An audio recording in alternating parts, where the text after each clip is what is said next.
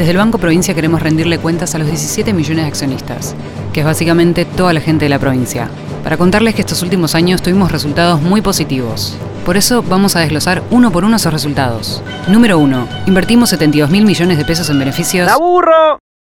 Número 2. El 60% de los préstamos que dio el banco. Me duermo. Hmm, tienes razón. Por suerte hicimos la web. Entra a www.17millones.com.ar y ahí encontrarás todo lo que el Banco Provincia hizo por sus 17 millones de accionistas. Banco Provincia, derecho al futuro. ¡Sí, al futuro! En el siguiente capítulo de Otros Ojos vamos a hablar del dólar. Claramente sí, uno de los temas centrales de este año y de los próximos. ¿Qué es lo que está pasando en el mercado cambiario? ¿Cómo saber si la información económica te oculta lo importante? ¿Qué es lo relevante y qué, es lo accesorio? ¿Qué hay debajo de una superficie en la que solo se ven dudas, miedos e incertidumbres? El desafío es entender para no confundir, descubrir para no engañar. En definitiva, mirar de otra manera lo importante de cada día, acerca de lo que sucede en el fascinante mundo de la economía política. La invitación es que te arrojes sin prejuicios a escuchar otros ojos, otros ojos, otros ojos. Puede ser que así la venda que oscurece se empiece a aflojar. Es evidente a esta altura que en las semanas previas a las elecciones siempre hay tensiones en el mercado de cambio. Esto no es algo novedoso, no hay que ir muy lejos. Previo a las elecciones paso, hubo tensiones en el mercado de cambio y se llevó a un dólar paralelo en 600, el llamado dólar fitito. ¿Qué, significa que se lo llevó a ese valor? Miren, los economistas, gran parte de los economistas, te van a explicar la suba del dólar porque hay mucha emisión monetaria, porque faltan dólares, porque hay inconsistencias en la política eh, macroeconómica, porque hay pocas reservas porque se dilapidaron en los primeros años del gobierno de Alberto Fernández los dólares de la balanza comercial, porque hay un nivel de endeudamiento alto. Miren, cada una de estas explicaciones pueden ser cuota parte de la verdad sobre las tensiones en el mercado de cambio, o sea, cuestiones estructurales. Pero hay un concepto que quiero compartir con ustedes que no lo vas a escuchar de gran parte de los economistas. ¿Saben cuál es? El dólar político. Sí, no es solamente cuestiones financieras, cambiarias o económicas, o sea, de la economía real, para tratar de entender este dólar paralelo a MIR. Se llama dólar político. ¿Qué significa el dólar político? Bueno, cuando hay elecciones, en las semanas previas a las elecciones, quienes están en la oposición alientan que ese dólar suba. ¿Hay razones estructurales que se lo facilitan? Sí. Ahora bien, vos podés tener una estrategia de prudencia o una estrategia de irresponsabilidad. En este caso, claramente domina la irresponsabilidad política de las dos fuerzas opositoras más importantes en caudal electoral, tanto la de Javier Milei como la de Patricia Bullrich. O sea, hay una irresponsabilidad política que alimenta la corrida cambiaria. Tradicional, vuelvo a repetir, en las semanas previas a las elecciones. De casi cualquier elección desde media desde casi el comienzo de la democracia hasta ahora, siempre se ha producido tensiones en el mercado de cambio por las dudas que había sobre qué es lo que puede pasar con el dólar, fruto de una sucesión de crisis a lo largo de estas décadas y además de devaluaciones. Ahora bien, que existan esas condiciones estructurales y tradicionales de tensión en el mercado de cambio no invalida a observar e identificar la irresponsabilidad política que alimenta esa corrida cambiaria. Cuando Javier Milei dice que cuanto más alto esté el dólar, más fácil es dolarizar, o que Carlos Melconian, el economista que sería el ministro de Economía de Patricia Bullrich en caso de ser ella presidenta, que afirma que el dólar paralelo está barato, a ver, son definiciones que suman más tensión a un mercado de por sí complicado, como te mencionaba, por la tradicional cobertura cambiaria previa a las elecciones. Hay una cuestión que me parece que hay que precisarlo para que eh, se queden, para que quede claro. Y lo reitero, cuando Milei, el candidato más votado en las elecciones paso, afirma, cuanto más alto esté el dólar, más fácil es dolarizar, eso hay poca diferencia entre decir eso y convocar abiertamente a una corrida cambiaria.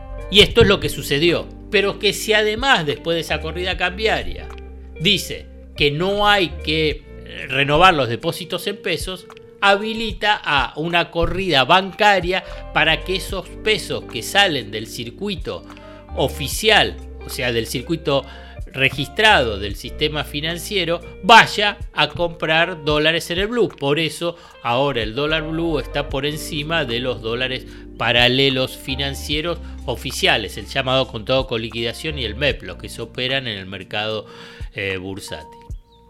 Ahí claramente hay una intencionalidad abierta de generar la corrida y generar una corrida bancaria. Cuando una forma para confundir Milei y sus seguidores, la complicidad inmensa que hay de sectores de los medios de comunicación ante semejante barbaridad que genera costos elevadísimos en términos sociales, económicos, laborales, para la mayoría de la población es una obscenidad muy notable. Digo que cuando dice, bueno, eso siempre lo dijo, escúchame bien, no nos tomen como tontos, para decirlo de una forma suave. Cuando lo decía, era un economista mediático, un payaso mediático, era uno que era convocado por Canal América del grupo Unequian, simplemente para recordar quién ha sido el padre de esta criatura, eh, o en Crónica para convocar también la audiencia, ¿no? Ante un payaso mediático, bueno, que lo que generaba generaba mayor audiencia. Pero ahora es candidato a presidente y es el candidato que sacó más votos en las elecciones paso. Entonces hay responsabilidades totalmente diferentes. Una cosa es cuando alguien es un personaje mediático que lleva a la risa y, al rating, y otra cosa es cuando tenés chances de tener la responsabilidad máxima institucional respecto a, ser presidente. O sea, no es lo mismo. La verdad que quien convalida semejante argumento es cómplice de la corrida y por consiguiente es cómplice de el daño dramático y profundo que genera en toda la sociedad, desde las angustias, desde lo que te va atravesando sobre la incertidumbre, cómo te recorre el cuerpo.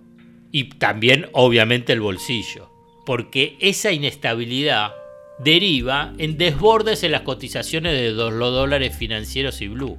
Porque en última instancia hay que entender que esta estrategia de mi ley, de generar la corrida cambiaria, de generar la corrida bancaria para impulsar todavía más esa corrida cambiaria, está confirmando que para concretar su proyecto político y económico, que es la dolarización, necesita una brutal devaluación acompañada de una hiperinflación, que te reitero, tiene consecuencias devastadoras en términos sociales y laborales.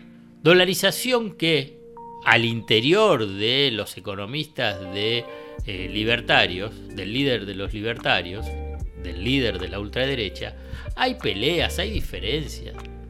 Ni saben cómo hacerla. No saben cómo hacerla, más allá de que ha nombrado Milei que eh, Ocampo va a ser el presidente del Banco Central. No tienen idea de cómo funciona eh, un Estado. No tienen idea de cómo funciona el Banco Central. No tienen la gente ni los equipos para poder asumir la responsabilidad del gobierno.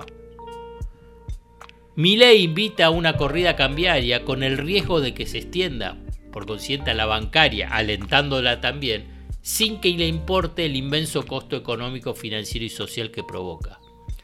Es una irresponsabilidad política igual o superior a la de su referente económico local, Domingo Cavallo, cuando él ayudó a que la economía ingresara en la caótica hiperinflación del gobierno de Raúl Alfonsín. Quieren repetir lo mismo, solamente que ahora de una forma muchísimo más brutal y en una forma muchísimo más abierta. A ver, para que quede claro, a nivel de responsabilidad e irresponsabilidad, responsabilidad e irresponsabilidad, ¿qué hizo Alberto Fernández en una situación parecida? Esto fue motivo de una fuerte controversia interna, incluso algunos indican que fue el inicio de la ruptura de la relación con Cristina Fernández de Kirchner. Alberto Fernández salió públicamente a decir que el dólar a 60 pesos estaba bien y lo dijo pocos días después de la derrota por paliza de Mauricio Macri en Las Pasos, que derivó en una fuerte devaluación y corrida cambiaria. Cuando Alberto Fernández dijo lo que dijo, frenó la histeria en el mercado y se estabilizó la cotización del dólar. O sea que neutralizó el costo inmenso sobre la mayoría de la población de una devaluación descontrolada. Pero a la vez, en términos políticos, esto le permitió a Macri llegar aliviado a la entrega del mando presidencial en diciembre, al tiempo que facilitó su recuperación electoral. Este comportamiento de Alberto Fernández y el de Milei son dos comportamientos opuestos en relación a la responsabilidad política, sensibilidad social y especulación electoral. A mí me parece muy importante tratar de entender qué es lo que significa entonces este dólar político. Porque no es simplemente estas cuestiones estructurales básicas que se conocen y que he reiterado en más de una oportunidad sobre los problemas y las extensiones del mercado cambiario, o sea, en el sector externo de la economía argentina. Este dólar a mil del blue y de los financieros MEP y con todo con liquidación es un dólar político. Desde el Banco Provincia queremos rendirle cuentas a los 17 millones de accionistas, que es básicamente toda la gente de la provincia, para contarles que estos últimos años tuvimos resultados muy positivos. Por eso vamos a desglosar uno por uno esos resultados. Número 1. Invertimos 72 mil millones de pesos en beneficios. ¡Aburro! Número 2. El 60% de los préstamos que dio el banco. Me duermo. Hmm, tienes razón. Por suerte hicimos la web. Entra a www.17millones.com.ar y ahí encontrarás todo lo que el Banco Provincia hizo por sus 17 millones de accionistas. Banco Provincia, derecho al futuro. ¡Sí, al futuro! Hasta acá llegamos hoy. Otros Ojos te propone escuchar algo diferente para entender algo diferente del torbellino de noticias diarias que nos atraviesa en el mundo de la economía política. Hasta el próximo episodio.